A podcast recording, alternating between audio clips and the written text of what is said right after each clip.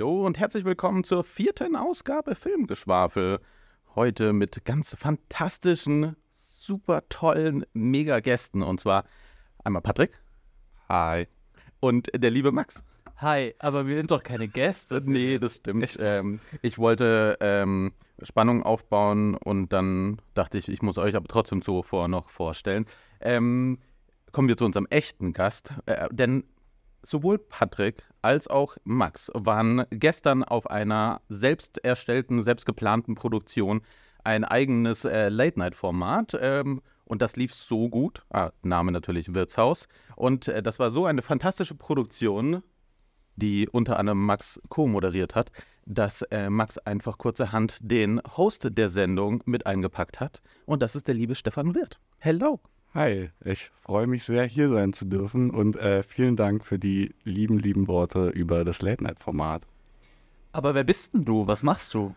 Ähm, also ich bin immer noch Stefan Ja. und ich finde es krass, dass du das nicht weißt, nachdem wir einfach eine Show zusammen moderiert haben. Aber was ich mache, ähm, ich glaube, du spielst auf meinem Bildungsweg an. Ich äh, bin Student der Medienwissenschaft noch in der Filmuniversität und ja, habe da natürlich mich sehr ausgiebig mit Filmen auseinandergesetzt und äh, beispielsweise auch Filmfestivals schon betreut, besucht, organisiert ähm, und ja, halt sehr, sehr, sehr, sehr viele Filme geguckt. Das ist natürlich ein äh, guter Zufall. Warum? Ja, weil das ja ein Film-Podcast bzw. Radiosendung hier. Ach, deshalb Filmgeschwafel, okay. Ja, ja, genau. gewundert, Ich Okay. fand es auch gerade sehr toll, dass du es so aufgebaut hast, als wenn wir das gerade zufällig gemacht haben. Einfach so, als wenn es gestern eine Idee gekommen ist, dass wir ihn jetzt dafür einladen. Als wenn das nicht schon seit einem Monat geplant ist, aber Also so wie die beiden sich jetzt gerade schon ankacken, könnte man wirklich meinen, das ist äh, genau aus gestern entstanden. ähm, ja, ihr hattet gestern eine sehr wunderschöne Harmonie zwischeneinander. Ähm, wer das nachgucken möchte, eventuell, ja, wahrscheinlich noch nicht ganz, wartet noch ein paar Wöchlein und dann könnt ihr auf YouTube auf jeden Fall gehen und dort euch das Wirtshaus anschauen. Würde uns sehr freuen. Hm. War eine schöne Sache. Aus dem Wirtshaus, aus dem Himmel geflogen, zurück auf den Boden der Tatsachen. So wie eine Atombombe. Wie eine Atombombe runtergefallen. Ich hätte nicht gedacht, dass du den jetzt wirklich machst. Der wird heute noch öfters Der wird heute- gezündet. Der wird geschützt. Wir haben einen Film gesehen. Was für einen Film haben wir denn gesehen? äh, äh, ich glaube, das fängt irgendwie mit O an und hört mit Heimer auf. Oder? Oheimer. Omaheimer, Oberheimer, Oberheimer, oder? Oberheimer. Oppiheimer. Wir haben Oppenheimer gesehen. Ähm, dieses Mal äh, komplett anders wie sonst. Generell. Ähm, es ist viel zu früh äh, am Morgen eigentlich, während wir gerade aufnehmen. Das ist schon mal anders. Wir waren nicht aktuell, also nicht direkt nach dem Kino diesmal ähm, im Radiostudio. Und wir haben den Film auch nicht mal zusammen geguckt. Wir haben ihn alle getrennt voneinander geguckt. Und jetzt können wir absolut unabhängige Meinungen raushauen und niemand ist gefälscht von der Wahrnehmung des anderen. Ich habe Method Acting mäßig sogar Deutschland verlassen, um diesen Film zu gucken. Wo hast du ihn gesehen? In der Schweiz, ich war in Davos, habe meine Partnerin besucht und dann dort diesen Film geschaut mit ihr. Shoutout an äh, Stefans Partnerin. Ja, äh, die hatte auch äh, ein Kinoerlebnis sondergleichen, sage ich euch. Ja, äh, bevor wir mal hier so reinsteigen, da höre ich schon äh, eine leichte Meinung raus. Ähm, Oppenheimer, also wir werden jetzt nicht irgendwie die Handlung des Films irgendwie nochmal komplett zusammenfassen. Es ist halt ein Biopic und es geht halt um Oppenheimer, der mit äh, anderen ähm, Wissenschaftlern zusammen die Atombombe entwickelt hat äh, in dem Manhattan-Projekt. Ähm, er selbst hat es quasi sich gerechtfertigt im Kampf gegen die Nazis, generell alle Wissenschaftler. Ähm, es war ja so ein kleines Wettrennen, hatte man damals zumindest gedacht. Ähm, Im Manhattan-Projekt, äh, was die amerikanische Regierung, vor allem das Militär, mitfinanziert hat, wurde diese Atombombe entwickelt und ja, was sicherlich jeder weiß oder auf jeden Fall wissen sollte, wurde dann die Atombombe auf zwei japanische Städte abgeworfen. Und der Film beschäftigt sich mit dieser Vorbereitungszeit, wie es dazu kam, also ein bisschen auch Oppenheimer, was er so vorher gemacht hat, aber nicht wirklich. Und dann vor allem geht es danach um die Anhörung, weil es war so, dass Oppenheimer ähm, dem, ja, es gab ja diese große Kommunismus, ähm, wie nennt man das, nicht Kampagne, The sondern Red Scare. ja, The Red Scare, wo äh, Leute dann nach dem Weltkrieg angeschuldigt wurden, äh, Kommunisten zu sein. Und Oppenheimer war einer von ihnen, weil er scheinbar früher auch offen war für linke Theorien. Und ähm, der Film beschäftigt sich dann so ein bisschen mit den Anhörungen, die danach pass- passieren und dann nochmal in der Zukunft mit den mit weiteren Anhörungen. So, ich glaube, das ist das, was man darüber sagen kann. Ähm, aber da gibt es super viele Bücher, Dokus, ähm, generell eine Geschichte, mit der man sich schon mal beschäftigen sollte, finde ich. Shoutout an Wikipedia an dieser Stelle. Auf jeden Fall. Nichtsdestotrotz natürlich wieder die volle Spoilerwarnung, auch wenn es wahrscheinlich zu keinen großen, schockierenden Spoilern kommen wird. Ja, Irgendwann wird eine Atombombe gezündet. Wirklich? Haben die das Ding echt gebaut? Krass so, ja. Wir haben ja wieder einen wunderschönen Einspieler vorbereitet, soweit ich weiß. Diesmal hast du ja diesmal schon vorher gesagt, worum es in dem Film geht. Normalerweise machen wir das andersrum, andersrum und spielen erst den Einspieler ab. ist alles anders, Patrick. Ja, ich merke schon, es ist viel zu früh heute. Äh, wir springen hin, hin und her in den Zeitebenen. Oh, so machen wie wir, den Christopher Einspieler, Nolan. machen wir diesmal den Einspieler zum Schluss? Das wär verrückt. Aber bevor wir, bevor wir den Einspieler spielen, ich habe den geschrieben und da liegen viele Gags auf der Hand. Wenn man einen Einspieler zu Christopher Nolan macht, macht man ihn rückwärts, versetzt man ihn in der Zeit, macht man irgendwas mit Wasser.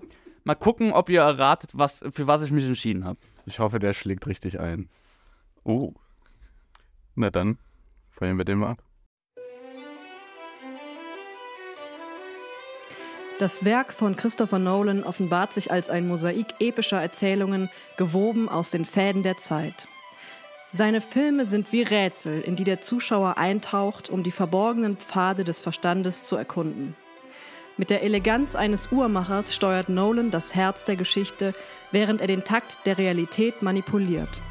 Von Memento, wo die Erinnerungen in Fragmenten tanzen, bis hin zu Inception, wo sich Traum und Realität vereinen, ist seine Handschrift unverkennbar. Doch in der Wahrheit seiner Werke liegt das Geheimnis ihrer Faszination. Mit einem Auge auf das Mikroskopische und dem anderen auf das Makroskopische dringt Nolan in die Essenz der menschlichen Existenz ein. In den Weiten von Nolans Universum verschwimmen Realität, Imagination, Vergangenheit und Zukunft, bis wir uns in einem Labyrinth aus Möglichkeiten verlieren. Und während wir uns fragen, was real ist und was Konstruktion, erinnert uns sein Werk daran, dass die wahre Magie des Kinos darin liegt, unsere Vorstellungskraft zu entfesseln und uns in Welten zu entführen, die jenseits der Grenzen des Gewöhnlichen liegen. Christopher Nolan wird oft für seinen autonomen Stil gelobt, der es versteht, anspruchsvolle Konzepte für ein breites Publikum zugänglich zu machen. Seine Werke sind kommerziell erfolgreich und haben zahlreiche Auszeichnungen erhalten. Nolans Beitrag zur Filmkunst bleibt unverkennbar und doch wird die Kritik an seiner Erzählform immer lauter. Zu aufgeblasen, zu sprunghaft, zu wirr und voller Logiklücken. Ist Christopher Nolan wirklich der Meisterregisseur unserer Zeit oder ist er mehr Schein als Sein? Ja, erstmal wieder vielen Dank an Anne, die das eingesprochen hat. Ich weiß nicht, ob ihr das rausgehört habt, aber mein Ziel war es, so viele ähm, Umschreibungen zu benutzen, die aber nichts aussagen. Hm. Hm. Halt episch aufgeblasene Satzformulierungen, die aber gar nicht so viel Inhalt haben. Weil ähm, das vielleicht schon mal so der erste Kritikpunkt, den ja auch viele an Nolan haben. Und da würde ich erstmal das Wort an Stefan übergeben. Ich glaube, weil der ist jemand, der das doch so sieht, oder? Ja, Nolan, vielleicht eher Nölen. ähm, ja, also ich verstehe, ich verstehe grundsätzlich die Attraktion, die diese Filme haben.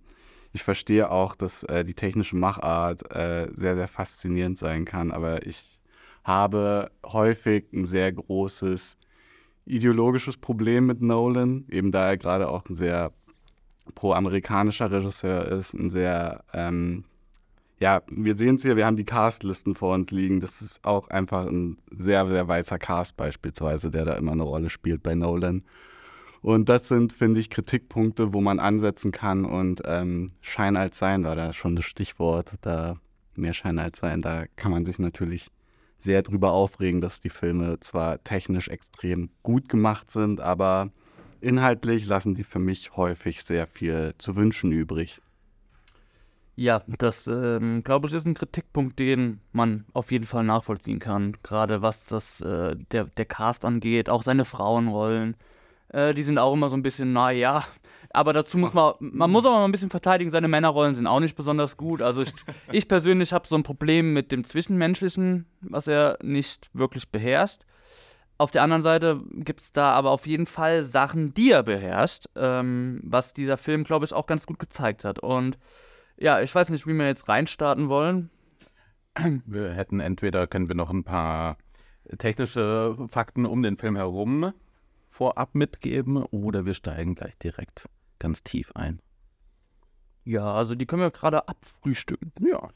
Der Film hat ähm, ein Budget von knapp 100 oder circa 100 Millionen gehabt. Und dieses Budget hatte einfach auch schon am Startwochenende fast komplett reingeholt. Äh, insgesamt ähm, haben wir ein internationales ähm, Einspielergebnis von roundabout 778 Millionen. Und das ist schon ordentlich. Durchaus auch so ein bisschen äh, ähm, auf eine absurde Weise Barbie zu verdanken, äh, die zusammen mit Barbenheimer ein bisschen das Double Feature wieder zurück in die deutschen Kinos gebracht haben. Was Nolan gar nicht gut fand. Er fand ja diese ganze Internet-Sache äh, fand er ja nicht gut, aber am Ende hat es ihm, glaube ich, äh, also es war sehr gut für den Film. Ich glaube, der Film hätte das so oder so eingespielt, aber eigentlich hat er auch auf jeden Fall von diesem Internet-Hype sehr profitiert. Auf jeden Fall. Yep. Äh, dann auch noch, finde ich, ein ganz interessanter Fakt, der Film ist in Deutschland ab 12 und in Amerika hat er ein R-Rating bekommen, also 17 mhm. plus. Schon auch eine abgefahrene Spanne, aber das zeigt auch so ein bisschen, dass ähm, amerikanische Filme einfach, sobald Brüste zu sehen sind, instant ein R-Rating bekommen. Denn ich glaube, nichts anderes mhm. rechtfertigt dieses hohe Rating. Ähm, ich glaube, der emotionale, äh, die emotionale Last, die ein Film mitbringen kann, äh, wird im amerikanischen Rating nicht mit und im Deutschen auch nicht, nicht mit bedacht. Ja. Ja, sonst noch irgendwelche? Ja, wie immer IMAX, also Klar. wie seine letzten Filme. Äh, er, der erste Film mit Schwarz-Weiß IMAX, extra entwickeln lassen für den Film. Mhm. Es gibt Schwarz-Weiß-Aufnahmen, äh, das gab es vorher nicht, IMAX-Film äh, in Schwarz-Weiß. Ja, und der Score zum zweiten Mal von Ludwig Göransson. Das ist der, den kennt man, der hat äh, groß geworden durch den Mandalorian-Soundtrack. Und er hat aber auch schon bei Tenet einen ganz grandiosen Soundtrack, also meines Erachtens das Beste am Film, dazu gesteuert. Äh, Viel mehr hört man bei Tenet ja auch nicht. Ja, genau. ja, Tenet, äh, ja, auch ein Punkt. Der Film ist ein bisschen besser abgemischt. Mhm. Vielleicht nehmen wir da den Anfang raus, da kann man gleich noch mal was dazu sagen. Aber an sich äh, wirklich eine bessere Audioabmischung. Es ist äh, viel Kritik in den letzten Filmen äh, groß geworden um Nolan. Soweit, dass äh, Kinos sogar schon Schilder aufgehangen haben, wo sie draufgeschrieben haben, äh, unsere Soundanlage ist nicht kaputt, das ist die Mischung, die Christopher Nolan bevorzugt. Ähm, das hat er wirklich äh, in diesem Film, hat er sich, glaube ich, ein bisschen zurückgehalten. Mhm. Und hier steht noch äh, saukurze Dreharbeiten, was mich ja eigentlich nicht überrascht, weil Nolan jemand ist, der sehr effizient arbeitet. Drei Monate Vorbereitung inklusive Setbau und abgefilmt in 57 Tagen. Das ist halt krass, ja. Das ist eine Leistung für so einen Film. Ja. Vor allem, vor allem, das Set ist natürlich auch echt ganz schön groß. Äh, man kennt so diese typischen Holzstädte, die da für Atombombentests und, und die Konstruktion zuvor mhm. gebaut wurden. Äh, da, das haben die auch alles gebaut. Witziger ähm, Side-Fact, dass mit äh, Wes Andersons ähm, Asteroid City, Asteroid City, Dankeschön. Ähm, ein ganz ähnlicher Film entstanden ist. Einerseits ähm, so, auch wenn Asteroid City jetzt nicht direkt die Atombomben-Thematik hat, aber das Setting ist, ist ziemlich mhm. ähnlich. Mhm. Ähm, Wes Anderson hat auch Schwarz-Weiß-Einlagen. Äh, es ist äh, gefühlt sind da zwei sehr ähnliche Filme. Also jetzt nicht inhaltlich und nicht vom Bob Ast her so, aber so von der Grundthematik ja. irgendwie entstanden. Das fand ich ganz nett. Stimmt. Ja, und dann haben wir Killian Murphy, spielt alle Oppenheimer-Rollen von seinen 20ern bis in den späten 50er. Und da nochmal Lob an die Maske. Ich fand das so krass. Mhm. Also wirklich, also wenn er alt ist, er sieht halt wirklich alt aus. Und jung, jung. Ich habe mich ähm, am Anfang nicht mit dem Cast beschäftigt und dachte mir die ganze Zeit hier bei ähm, Monsieur Strauss, äh, das sieht einfach aus wie so ein alter Robert Downey Jr. und dann irgendwann, okay, das muss doch Robert Downey Jr. sein. Und dann war er es natürlich auch. Hat man aber ich mal gegoogelt. Ne? Hätte man da am Anfang mal gegoogelt, aber ich wollte mich da komplett überraschen lassen. Ich habe euch, wie gesagt, vorher sogar ein Interview mit dem geschickt und du hast es trotzdem nicht angeguckt. Und deswegen, ich verstehe es nicht. Aber ja, gut. Tut mir leid. Ich, ich habe reingeguckt. ja, also du immerhin. Aber da hättest du wenigstens gewusst, dass es Robert Downey Jr. ist. Aber nein. Wie hast du es nicht geschickt? Ja, Genau, Patrick. Ihm hast du es nicht geschickt. So, Du warst doch nicht in der Gruppe mit drin, sorry. Ach ja, okay, das ist jetzt meine Schuld. So, ich würde sagen, wir steigen mal rein in die Filmthematik. Also, ich, ich fange einfach mal an. Ich bin einfach mal so frei. Ich saß im Kino und ich kam mir erstmal, also ich wurde erstmal komplett überwältigt. Wir haben am Anfang diese Szene, wo ich einfach nur gedacht habe, Junge, chill. Nolan, chill. Wir werden so zugeballert mit diesem Soundtrack, mit diesen Bildern. Ähm, und ich habe gedacht, oh nee, muss das jetzt sein? Und dann, muss ich sagen, habe ich die erste Stunde wirklich, ja, ich sag mal, ich kam mir ein bisschen verarscht vor. Ähm, der Film springt die ganze Zeit hin und her. Ich habe das Gefühl, der kann nicht länger als zwei, drei Minuten eine Szene erzählen. Er springt komplett in der Zeit die ganze Zeit. Wir werden die ganze Zeit Foreshadowing, was nachher passiert. Äh, dann immer wieder die Geschichte, äh, so wie, was hat Oppenheimer vorher gemacht und so.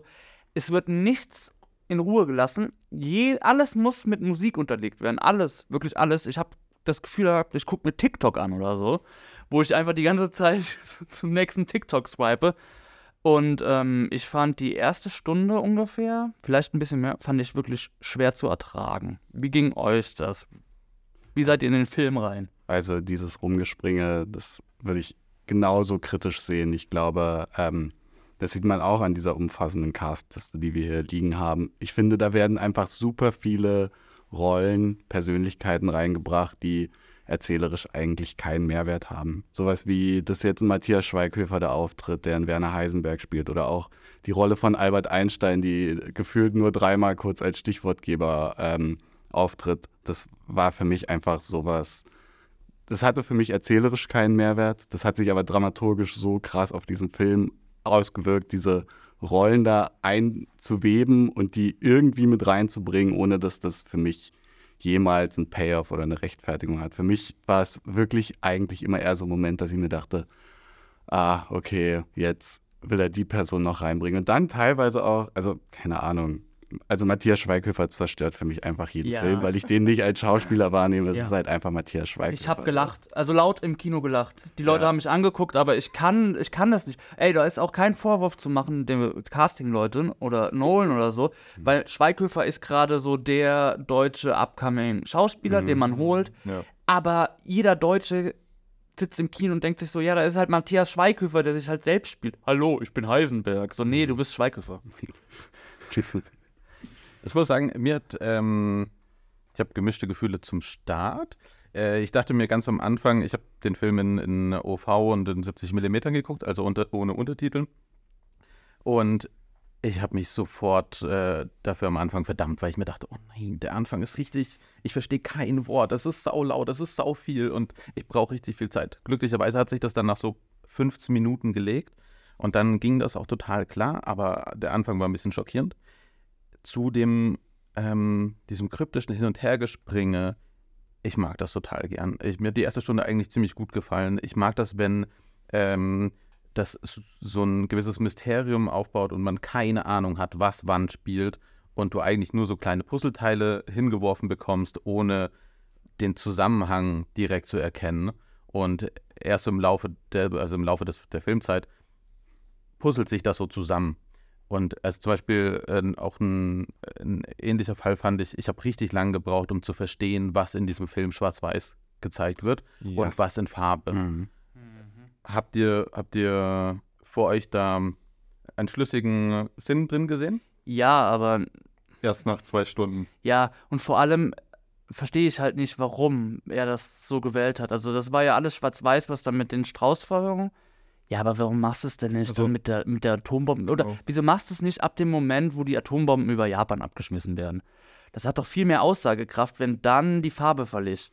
Ja, ich habe gelesen, dass äh, das Ziel darin war, die Farbsequenzen eher eine subjektive von Oppenheimer zu sein, während die Schwarz-Weißen eher eine objektivere Sicht auf das Geschehen passieren soll, wo ich auch nicht wirklich mitgehe, dass das für mich funktioniert. Aber ich glaube, filmsprachlich ergibt es einen gewissen Sinn. Gerade, gerade diese Rede, die Oppenheimer hält, äh, nachdem die Atombombe ähm, da testweise gezündet wurde oder auch wenn er in der Anhörung ist und nochmal auf das Thema des Atombombenabwurfs über Japan angesprochen wird, dann sieht man ja diese extrem überbelichteten, teilweise stockenden Bilder. Und mhm. ich glaube, so macht diese Subjektive schon Sinn und auch diese, diese Farbwahl. Aber das ist halt so sehr ein Gimmick, dass ich mich auch frage, inwiefern hat das gerade noch einen erzählerischen Mehrwert. Ja. Was ja vor allem auch gar nicht stimmt, weil die Strauß-Perspektive, also das war dann mein Schluss im Film, war einfach, äh, alles schwarz-weiß ist aus mhm. der Perspektive von Strauß oder seine Wahrnehmung. Man sieht Oppenheimer, wenn er vorkommt, eher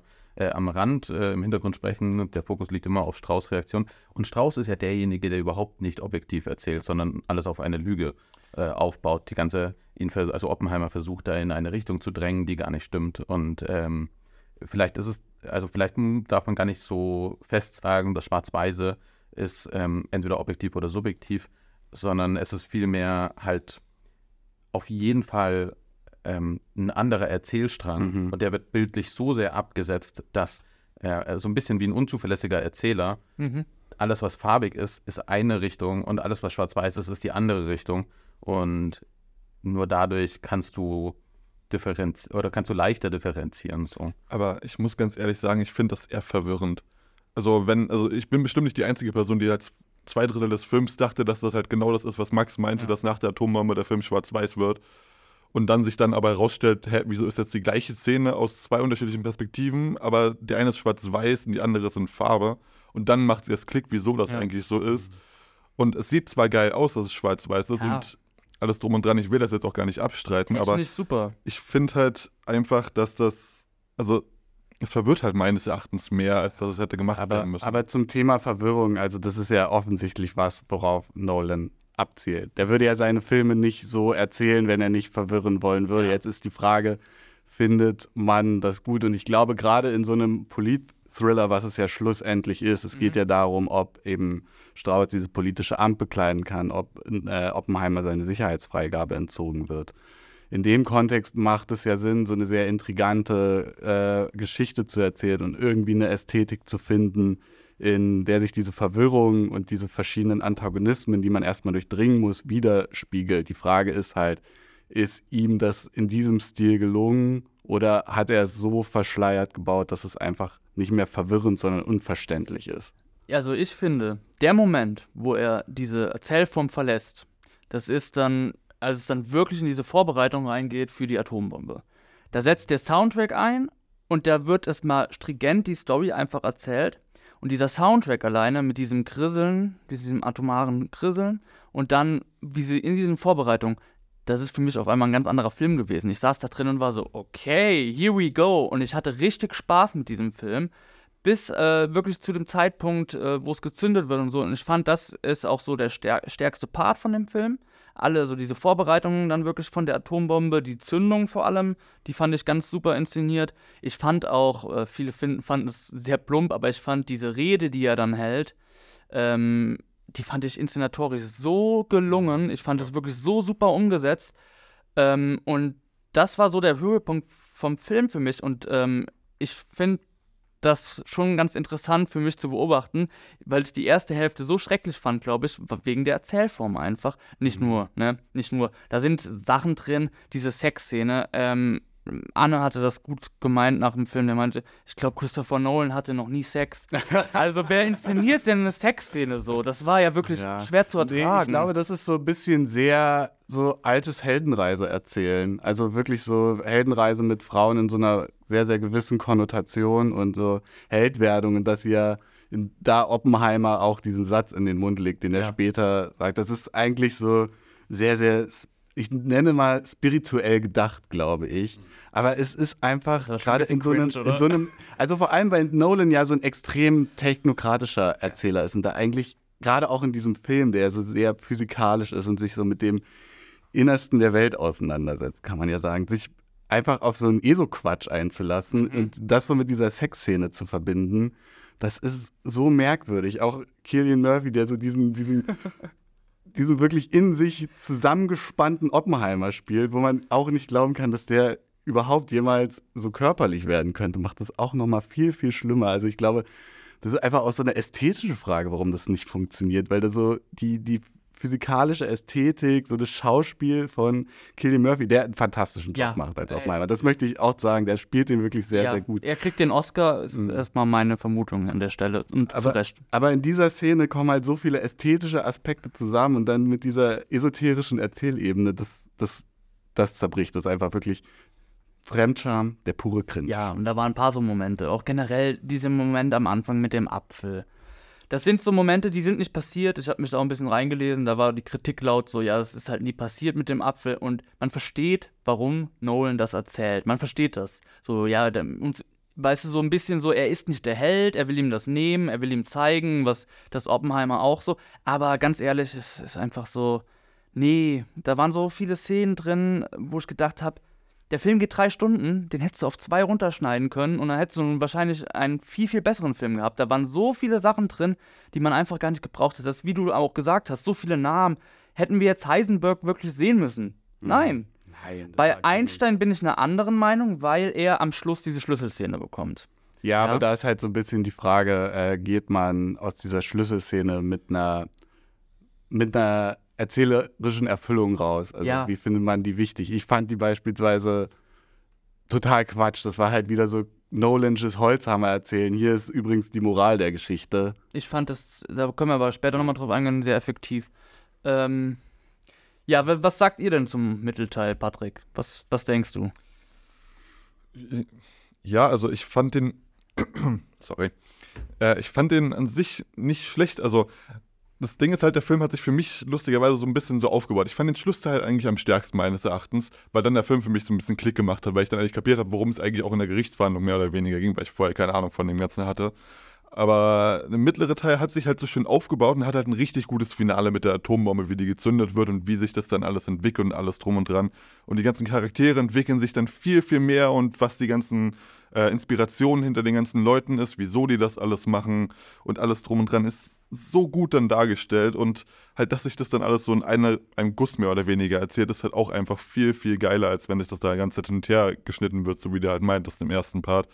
Und halt, ich finde, also der zweite Teil ist schon mal deutlich besser als der erste. Also der zweite Teil des Films, nicht der zweite Teil von Oppenheimer. Äh, ja, Das ist egal. Fast wie ein Dreiteiler der Film, oder? Wo, wo er die, dann wieder eine Atombombe baut, ne? Jetzt erst recht. Oppenheimer to Electric Boogaloo.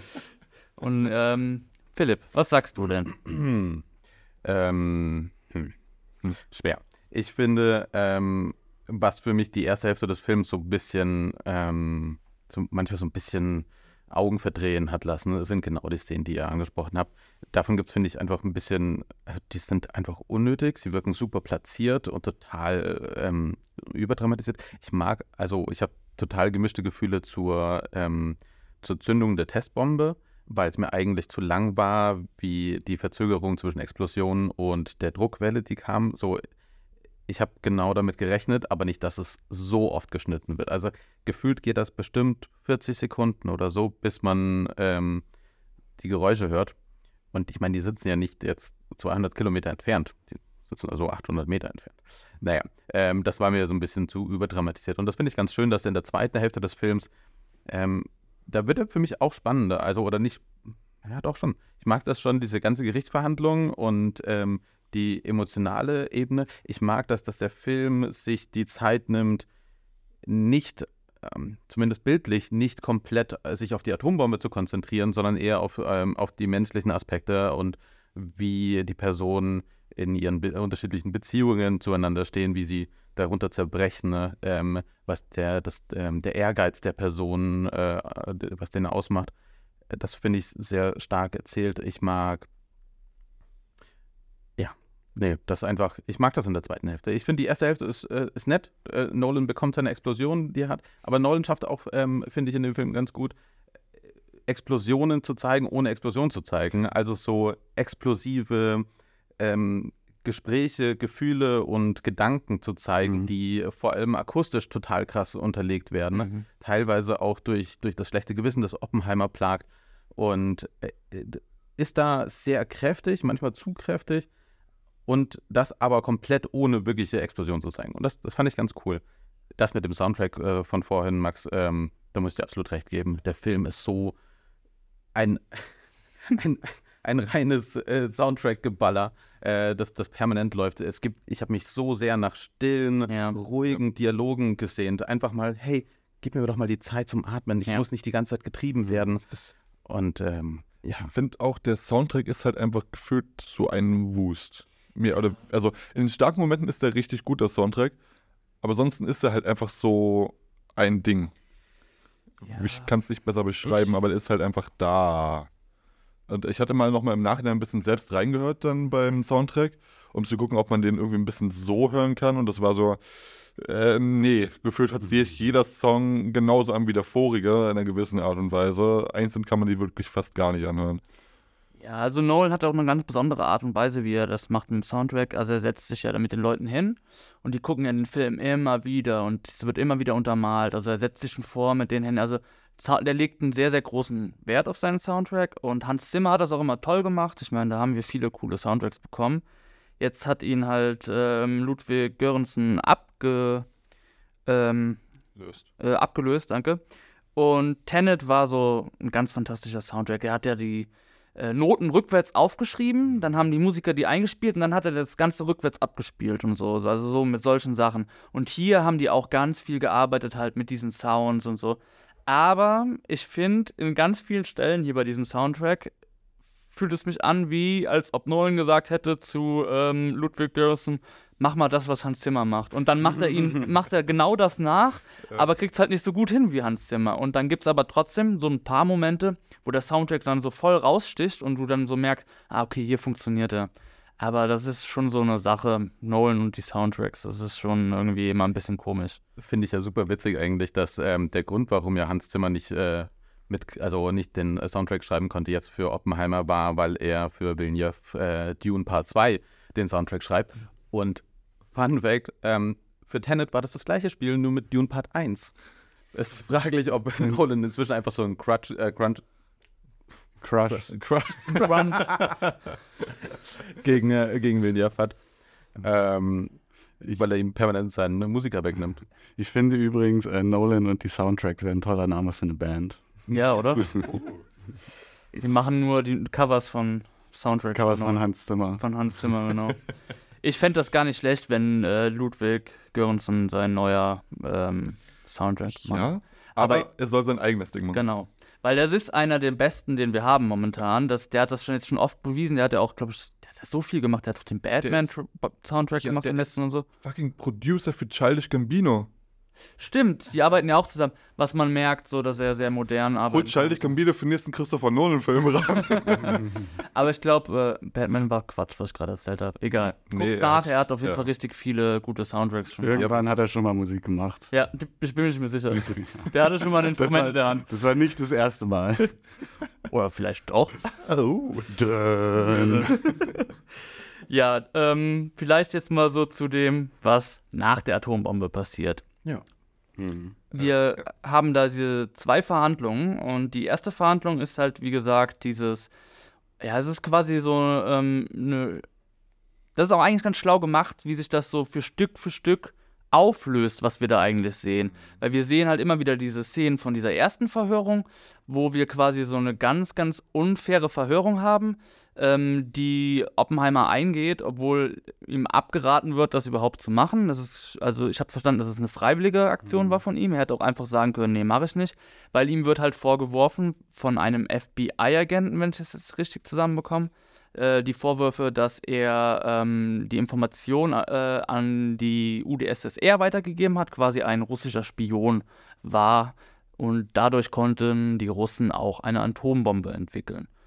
Und jetzt haben wir diese erste Verhandlung, die wirklich super unfair ist, wo er quasi immer in einem Raum sitzt mit seinem Anwalt. Und wer sind die ganzen Leute, die da sitzen? Kriegt ihr das noch zusammen?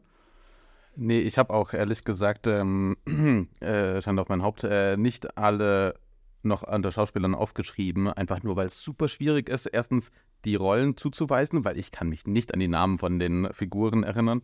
Äh, wen ich aufgeschrieben habe, ist Jason Clark, der die ähm, Anschuldigung so am, am ehesten führt. Äh, und den finde ich auch, also ähm, der Charakter heißt Roger Robb. Ähm, Toller Name. ja, das ist mir auch gerade. Ähm, aber es ist ja ein, ein historisch korrekter Name insofern. Äh, und das macht, mochte ich eigentlich ganz gern. Ich finde das ganz geil, wie er Ja. Oppenheimer ins Kreuzverhör nimmt, wie ähm, der Anwalt von Oppenheimer Mhm. oder seine Verteidigungsposition zumindest da total ins Schwitzen kommt, weil er merkt, das ist total das abgekartete Spiel hier. Und eigentlich ähm, äh, fühlt er sich total fehl am Platz, weil gefühlt kriegt er die ganze Zeit nur Ich habe mich gerade an diese zweite Sexszene, die in dieser Bar erinnert, Die das-. Die ja, habe ich, die hab ich komplett vergessen bis gerade eben. Jetzt, ich, Das wollte, ich wollte auch die positiven Punkte erstmal raus, rausbringen, bevor ich darauf eingehe. Das war, ja. Ähm, es ist total geil, wie die Vorwürfe vorgelegt werden. ne? Ähm, alles aufgrund von, also die Beweislage, alles classified. Äh, der ähm, Anwalt von Oppenheimer hat überhaupt keine Chance, ist da einfach nur am Rumspitzen und äh, kann nur verlieren. Aber auch Oppenheimer, der nicht wirklich mit, äh, also das macht, was der Anwalt halt gerne hätte. Da haben wir diese Momente, wo der Anwalt ihm quasi von irgendwas abrät, aber Oppenheimer macht es trotzdem und der Anwalt, ja, ist selbst so, nein, warum machst du das? Und wir haben halt diese drei, dieser Council von diesen drei Leuten, die das quasi das Sagen haben und später entscheiden, wie das ausgeht. Ich hatte es verstanden, sind das nicht FBI-Leute oder irgendwie sowas? Ich habe es nicht ganz verstanden, wer diese drei Leute sind. Bleiben aber auch alle sehr, sehr farblos in Ja. diesem. Ja, ich glaube, da ist es auch bewusst so, dass es Ja. halt gar nicht interessiert, wer das ist. Sie entscheiden Ja. es halt später. Ich glaube, das soll generell so ein bisschen, ach, das ist so ein überbenutztes Wort, aber Kafkaesk wirken. Also so diese, dieser bürokratische Prozess, der so sehr undurchsichtig ist, das passiert alles hinter verschlossenen Türen. Der Anwalt versteht überhaupt nicht, warum er diese Dokumente nicht bekommt und die Gründe dafür sind auch sehr, sehr bürokratisch. Man bekommt ja auch später erklärt, wie äh, Levi Strauss, äh, gespielt von Robert Downey Jr., also eben diesen, dieses äh, diese, diese Verhandlung eigentlich so aufbaut, dass sie alle Karten gegen Oppenheimer spielen. Und auch diese Szene, wo so klar wird, was dieses Verhör eigentlich ist und wie das aufgebaut ist, das schafft erstens eine unfassbare Klarheit in den Filmen. Das ist, glaube ich, neben dieser neben dieser Szene, wie gezeigt wird, so lief jetzt die Zündung der Bombe ab, auch einer, wo dieser Film unfassbar stark wird und sehr, sehr genau weiß, wie er sich inszenieren soll.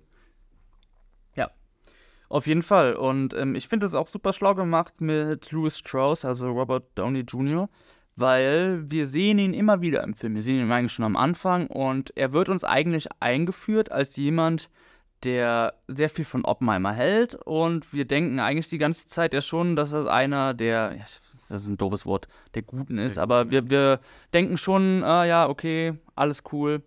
Ähm, und gegen Ende wird dann immer mehr aufgeschlüsselt.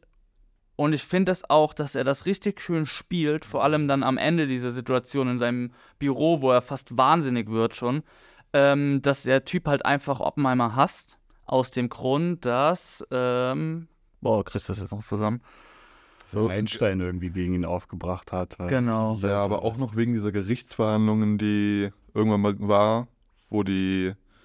Ach, ich krieg's auch nicht mehr zusammen. Es gibt diese Gerichtsverhandlungen, die irgendwann auch mal war, wo die auch was gegen ihn alle in der Hand hatten und er dann schlecht dastand oder irgendwie Naja, sowas. es geht ja, glaube ich, darum, dass Oppenheimer sich ausspricht, äh, also gegen diese Wasserstoffbombe ist. Ja. Das ist der Punkt, wo, ähm, weil er das nicht verstehen kann. Weil Oppenheimer ist ja jemand, der sich ja auch für die Atombombe ganz stark einsetzt. Und Oppenheimer, da haben wir auch diesen Moment, wo Oppenheimer sagt, nee, wir schmeißen den auf die Japaner. Da ist ja schon dieser Punkt in der Vorbereitung, die entwickeln die gerade, sie haben die quasi fertig und dann ist sie so, ja, die Japaner werden wahrscheinlich eh äh, kapitulieren. Und Oppenheimer ist der Meinung, wir müssen die zünden, weil nur so können wir die quasi wieder auch aus der Welt bekommen. Wir setzen ein Statement damit, äh, wir zeigen, was das für eine gefährliche Waffe ist. Und dadurch, dass die nur wir haben, ist damit auch direkt wieder Schluss. Und Oppenheimer wird ja klar danach, dass das halt einfach ein kompletter Quatsch war, den er sich da eingebildet hat. Und deswegen ist er auch, äh, weil er auch diese Gewissensbisse dann hat, so ganz stark gegen die Wasserstoffbombe. Und das versteht Strauß nicht. Und das ist der Punkt, glaube ich, wo er sich gegen Oppenheimer wendet und halt diesen Plan schmiedet. Da gibt es ja tatsächlich auch dieses, diese Dinner-Szene, die, ähm, die in, auch immer mal wieder aufgegriffen wird. Die, glaube ich, eine der wenigen Szenen ist, die in Schwarz-Weiß und in Farbe äh, gezeigt wird. Und da findet Nolan ja sehr, sehr viele ästhetische Kniffe, wie beispielsweise sie sitzen an so einem runden Tisch und in der Mitte dieses, dieses Tisches steht halt diese Vase, die immer wieder verschoben wird, damit Leute sie angucken können. Was ja, also es schreit ja wirklich alles. Hier gibt es unterschiedliche Perspektiven und äh, niemand sieht das gesamte Bild. Und ich glaube tatsächlich, diese Szene und ist so ein bisschen emblematisch für mich, um daran aufzuschlüsseln, was eigentlich mein ganz, ganz großes Problem mit diesem Film ist. Äh, ich habe ja schon mal gesagt, ich habe ideologischen Problem mit diesem ja. Film und mit diesem Amerikanismus, der da auch eine Rolle spielt. Und ähm, ich finde, dieser Film auch in seinen Metatexten, also sowas wie dem Marketingmaterial, baut er sich ja unfassbar so doll auf, als würde er jetzt diese, diese Geschichte der Atombombe erzählen und was das eigentlich ist, was diese Waffe mitbringt. Also neben Oppenheimer auf dem Filmplakat ist ja einfach diese Atombombe der zweite große Protagonist und auch solche, solche schmissigen Sätze wie, er musste die Welt fast zerstören, um sie zu retten oder in Gefahr bringen. Und ich finde halt, dieser Film inszeniert sich in diesem multiperspektivischen und diesem, dass er schlussendlich auch Antworten finden möchte, eigentlich auf diese Fragen, die er stellt, ähm, ist es für mich die größte Schwäche, weil dieser Film so, so viele Perspektiven, die man darauf haben kann, eben auslässt, so viele Sachen nicht erzählt, wie beispielsweise das war auf Twitter ein sehr, sehr großer, ein sehr, sehr großer Streit über Oppenheimer, nämlich dass beispielsweise dieses Testgelände, wo die erste Atombombe gezündet wurde, gar nicht so unbewohnt war, wie das immer dargestellt wird in diesem Film. Dass äh, dort hauptsächlich auch indigene Leute gewohnt haben, die teilweise vertrieben wurden, dass der äh, radioaktive Niederschlag dort äh, natürlich auch runterkam und Leute dann eben infolgedessen auch Langzeiterkrankungen entwickelt haben. Gerade auch die Frage, wie ist es denn mit dem Atombombenabwurf? Natürlich ist es interessant, dass Nolan sich bewusst auch ja. traut, das nicht zu zeigen und da kein Spektakel draus zu ja. machen. Aber er schafft es meiner Meinung nach nicht, diese Aspekte so in seine Erzählung einzuweben, dass man mal wegkommt von diesem politischen, mal wegkommt von diesen großen Namen und irgendwie wirklich das, dieses menschliche Desaster, was diese Bombe eigentlich ist, in irgendeiner Art und Weise greifbar zu machen. Und das ist ja tatsächlich sehr, sehr interessant. Im, es ist ja auch ein Kriegsfilm auf irgendeine Art und Weise. Neben Dunkirk sein zweiter, Welt, äh, sein zweiter Film, der sich um den Zweiten Weltkrieg dreht. Kann man so sehen, ja. Und ähm, das finde ich eben sehr, sehr interessant, dass der nicht wirklich diese Kriegshandlung zeigt. Und für einen Antikriegsfilm, was es ja auch ist, auch super, super interessant zu sagen, wir machen da eben einen Politthriller draus und beschäftigen uns damit. Aber es geht so viel von dieser menschlichen Frage, finde ich, verloren. Und es beschränkt sich so auf diese großen Namen und dieses, dieses, dieser Geniekult. Also Oppenheimer wird ja da als Prophet dargestellt, so auch angesprochen. Und dass es wirklich sich einfach nur darauf konzentriert und dass Oppenheimer dann Gewissensbisse hat, das verlässt halt so sehr oder vernachlässigt so sehr die Ebene davon, was, was da eigentlich passiert ist. So, und wenn man, wenn man eben die Atombombe so groß auf das Cover dieses Films druckt, finde ich, sind das eigentlich Fragen, die man sich stellen muss. Und ich glaube, das ist für mich die absolut größte Enttäuschung des Filmes, dass er sich ein so philosophisch aufgeladenes Thema nimmt und daran schlussendlich scheitert, weil es ihm nur darum geht zu sagen, okay, was für Gewissensbisse hatte Oppenheimer im Endeffekt. Ja. Cool. Also er, also er zeigt auch überhaupt nicht dieses persönliche Drama. Also klar, er nimmt sich, wie du absolut richtig gesagt hast, ähm, er macht kein Spektakel aus Hiroshima und Nagasaki so, aber er macht trotzdem ein Spek Spektakel aus der Atombomben-Testzündung mhm. so. Und das wird trotzdem alles sehr ähm, ja, vielleicht nicht positiv, aber zumindest nicht ähm, so dramatisch dargestellt, auch was für Nachwirkungen die Personen auf dem Testgelände noch haben. So, es wird mal kurz, aber schon ein bisschen zu wenig, auch äh, in zwei Sätzen, einer am Anfang und einer am Ende, äh, angesprochen, dass ähm, American Natives vertrieben wurden und dass Oppenheimer möchte, dass die das Land zurückbekommen, was äh, keinen Fall sein kann. Aber das ist natürlich keine sinnvolle oder keine gute Repräsentation gewesen, mhm. sondern es war halt einfach nur, okay, ähm, ja, da gab es mal Menschen, I guess. Ähm, generell finde ich auch, äh, mir sind so ein bisschen die Hundewelpenaugen von, von Killian Murphy und äh, seine Gewissensbisse, es war mir dann schlussendlich doch äh, irgendwie zu viel. Er wird sehr als der, der große, ähm, als, als wäre er der Einzige, der hier in, in, Mitleidenschaft gezogen wurde und er wollte doch eigentlich nur Gutes und alle anderen ähm, wollten eine Waffe, die sie dauernd benutzen können. Also, ich verstehe eure Punkte und ich bin da auch bei euch. Aber Christopher Nolan erzählt hier eine Geschichte von einem Mann. Und ich glaube, die Atombombe, das ist dann die Schwäche des Films, dass genau was ihr gerade beschrieben habt, dass das nicht genug auserzählt wird, die Folgen. Aber ich glaube, sein Ziel war es, das anhand dieser Person darzustellen. Und ich finde, das gelingt ihm nicht immer gut, aber an einigen Stellen gelingt ihm das schon. Ähm, und ich glaube, deswegen sehen wir ihn auch so oft, wie er mit diesen Hundewelpen-Augen da rumsitzt. Deswegen haben wir auch am Ende diese äh, Situation, das Gespräch, was immer wieder äh, gezeigt wird von Einstein und Oppenheimer, äh, was wir sehen das im Film drei, vier Mal, aber wir hören nie, was sie sagen. Und es wird immer darum gerätselt, was hat, also Strauß ist richtig ähm, besessen. Aus, ja. Er will wissen, was äh, hat Oppenheimer zu Einstein gesagt. Und damit entlässt uns dann später Nolan auch in dem Film. Und ich finde, also ich habe das nachgelesen, dass Christopher Nolan auf der einen Seite wollte er die Geschichte von Oppenheimer erzählen, weil er damit, also das findet er faszinierend. Er hat gemeint, schon als Jugendlicher hat er das, diese, äh, dieses äh, bekannte Buch, ich weiß gerade nicht mehr, wie es heißt, diese Biografie über ihn gelesen. Er findet diese Person einfach super spannend. Aber auf der anderen Seite wollte er mit dem Film auch einfach ein Statement setzen zu Atombomben, weil, ne, muss man nicht sagen, warum in der heutigen Zeit etc. Mhm. Ähm, ich finde, für junge Leute wie uns schafft er das halt nicht so. Aber ich habe das Gefühl, dass für Leute, die so Ü50 sind, jetzt zum Beispiel, also bei mir im Kino saßen nur ältere Leute. Das ist mir direkt aufgefallen. Meine Mutter kam auf mich zu letztens und meinte, hast du Oppenheimer schon gesehen? Ich so, nee, noch nicht, gucke ich bald. Boah, den will ich unbedingt sehen. Und ich glaube, für so Leute, gerade wie meine Mutter, die halt diesen Kalten Krieg miterlebt haben, die sehr anti-Atomwaffen eingestellt sind, ist das genau der richtige Film der ist sehr plakativ. Das ist ein typisches Nolan-Ende. Das ist wirklich mit ja. dem Holzhammer auf den Kopf drauf. Aber ich glaube, das ist halt ein Film, wie alle Nolan-Filme, für das breite Publikum.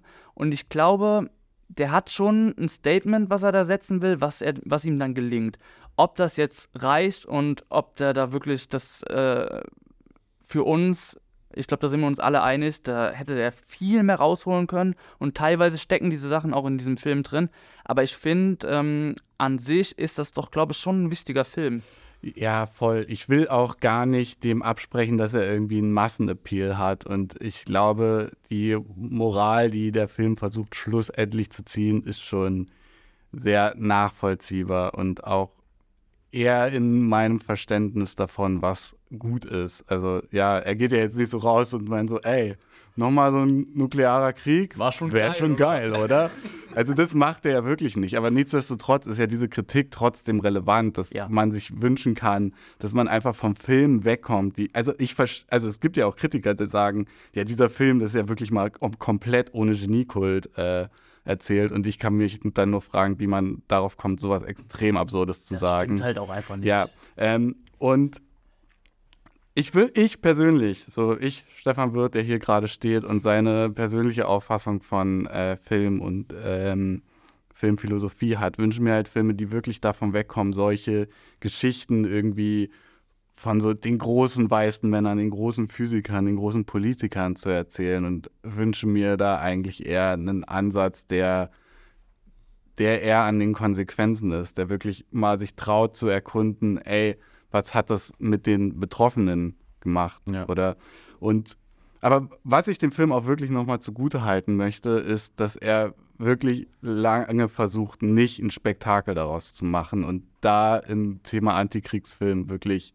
neue Filmsprache meiner Meinung nach entwickelt hat. Und das ist eben, es gibt ja dieses einflussreiche Essay von François Truffaut über den Antikriegsfilm, der sagt, es gibt sowas wie einen Antikriegsfilm eigentlich überhaupt nicht, weil in der Darstellung von Krieg immer versucht wird, ein visuelles Spektakel draus zu machen. Und natürlich kann sich Nolan davon nicht absolut frei machen. So, er muss halt einfach diese Zündung der Testbombe da reinpacken. Aber in den ganzen Diskursen, die da rum passieren, in diesem dreistündigen Film, ist es ja natürlich die Schlüsselszene, aber halt auch nur ein 15-minütiges Spektakel, wenn überhaupt. Und dass ein Filmemacher wie Nolan, der so bekannt für sein visuelles Spektakel ist, sich traut, über so hauptsächlich in Gesichtern zu arbeiten und äh, eben moralische Fragen von Menschen zu erforschen. Das finde ich wirklich beeindruckend. Ich finde nur, er hat sich die falschen Menschen dafür ausgesucht. Ja, ja, ich würde dir da einfach, glaube ich, komplett zustimmen. Ähm, ich glaube, da sind wir uns dann doch auf jeden Fall einig. Ja, ich mit. Ja. Ganz kurzer Break. Ähm, nur, dass wir 50 Minuten haben und ich gerade das Gefühl habe, theoretisch könnten wir auch einfach bei einer Stunde aufhören. Ja. Oder haben wir noch viel zu sagen? Also wir können Also gerne jetzt wegen, wegen Menschen, können wir noch kurz ein bisschen auf die Menschen eingehen. Ich würde auch noch auf die Kamera eingehen, weil die sehr anders ist von den anderen neuen. Dann, dann gucken wir einfach mal, wie weit wir kommen. Aber ich glaube, wir schaffen das. Ja, ich glaube auch. Ähm, ich mache eine Überleitung zu den Menschen.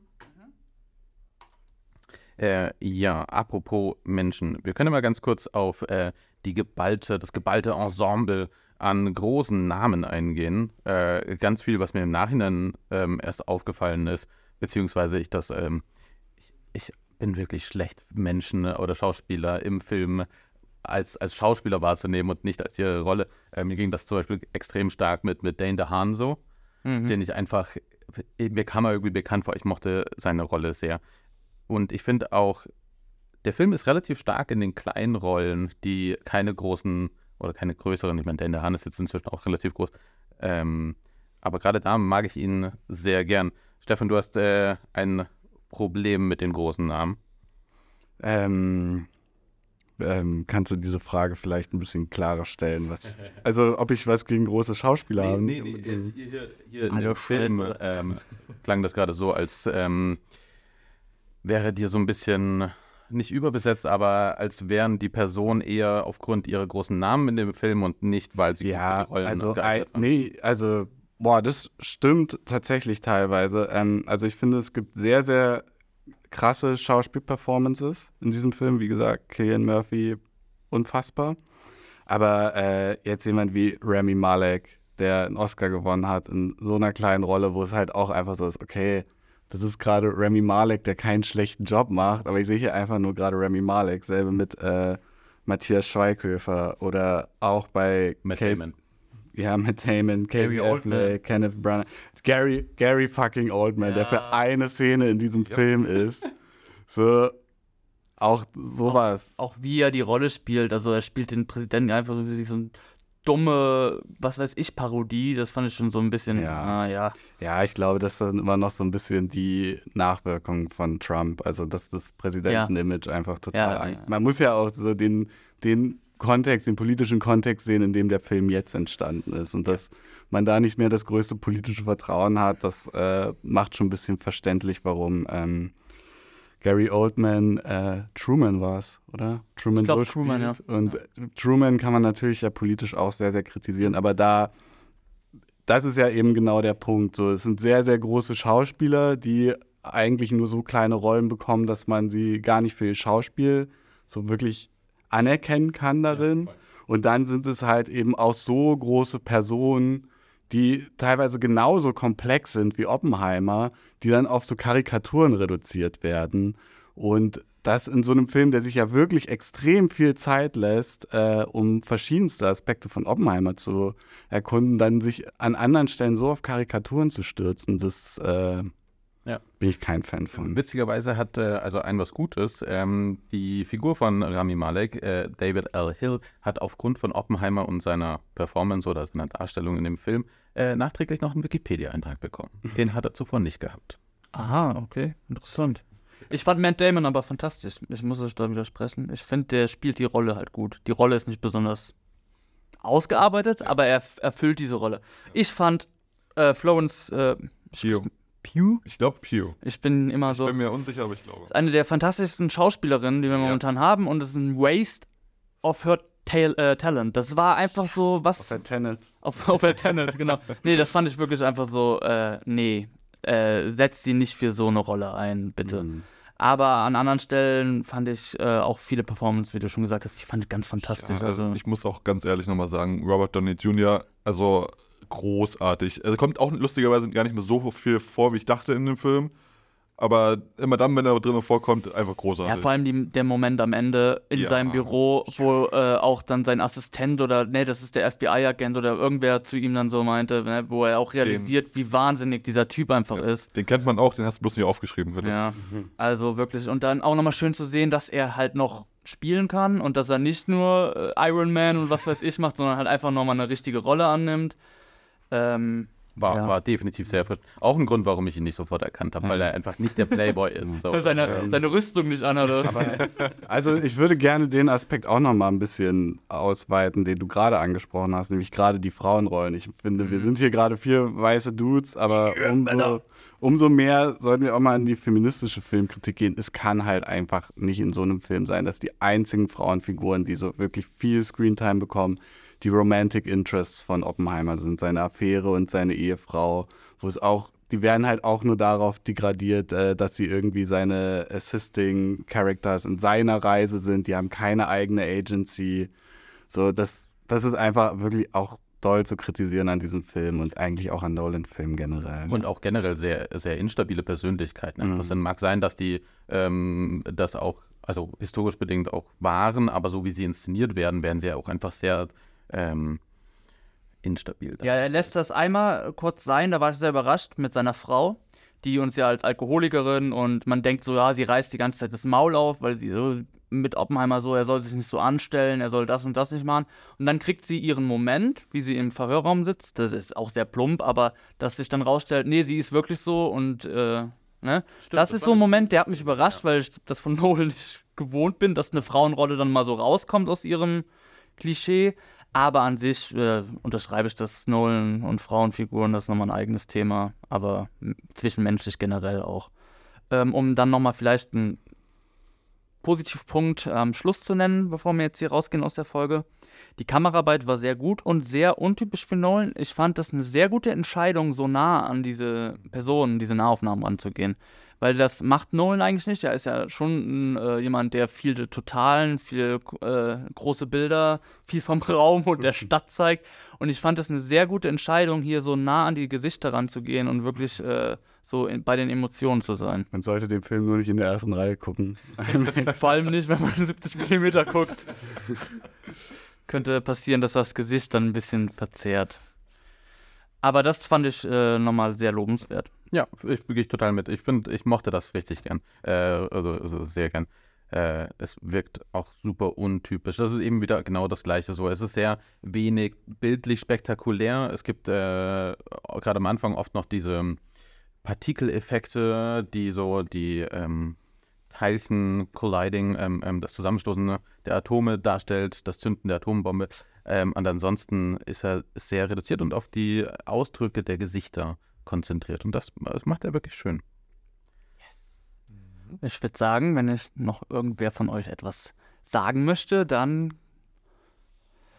drücke ich jetzt den Knopf. Was passiert? Ja, da kannst du dann gucken, Wir was haben da heute passiert. hier auch eine Atombombe im Studio, die wir als Gimmick zünden wollten. Nee, das war doch schön. Also ich war positiv überrascht. Ich habe da viel Angst nach dem letzten Film. Ich sage jetzt nicht, dass es ein mega geiler Film, aber ich sage, er ist ihnen in Teilen gelungen. Und das ist doch schon mal schön. Ähm, und ich bin sehr gespannt, was Nolan als nächstes macht. Ja, gehe ich absolut mit. Ich hatte sehr viel Spaß. Ich fand die drei Stunden okay lang. Ähm, Man hätte kürzen können. man hätte kürzen können, aber es war jetzt auch nicht so, dass ich permanent auf die Uhr geguckt habe. Ja, dafür hattest du ja auch keine Zeit, weil durchgehend geredet wurde und du zuhören musstest. Aber ja. Das, das ist, stimmt, absolut. Gut, vielen, vielen Dank, Stefan, dass du heute da warst. Ja, äh, es hat mir Spaß gemacht und auch wenn ich sehr kritisch mit diesem Film war, ich äh, gucke ja gerne Filme, an denen man sich auch so ein bisschen aufhängen kann. Und das konnte man an diesem Film sehr, sehr gut. Ja, und ähm, nächsten Monat geht es bei uns weiter. Vielen Dank fürs Zuhören. Äh, mal gucken, was wir machen. Wir haben momentan so ein bisschen das Problem, dass der Streik sich auf die Filmwelt ausübt. Deswegen ähm, lasst euch mal überraschen, was nächsten Wir haben uns da mal ein Monat bisschen kommt. was ausgedacht, was Ja. wir machen könnten. Ne? Und dann vielen Dank fürs Zuhören. Vielen Dank, Patrick. Yay. Vielen Dank, Philipp. Immer gerne. Und dann würde ich sagen, hören wir uns doch nächsten Monat wieder. Zur fünften Ausgabe Filmgeschwafel. Bis dann. Tschüss.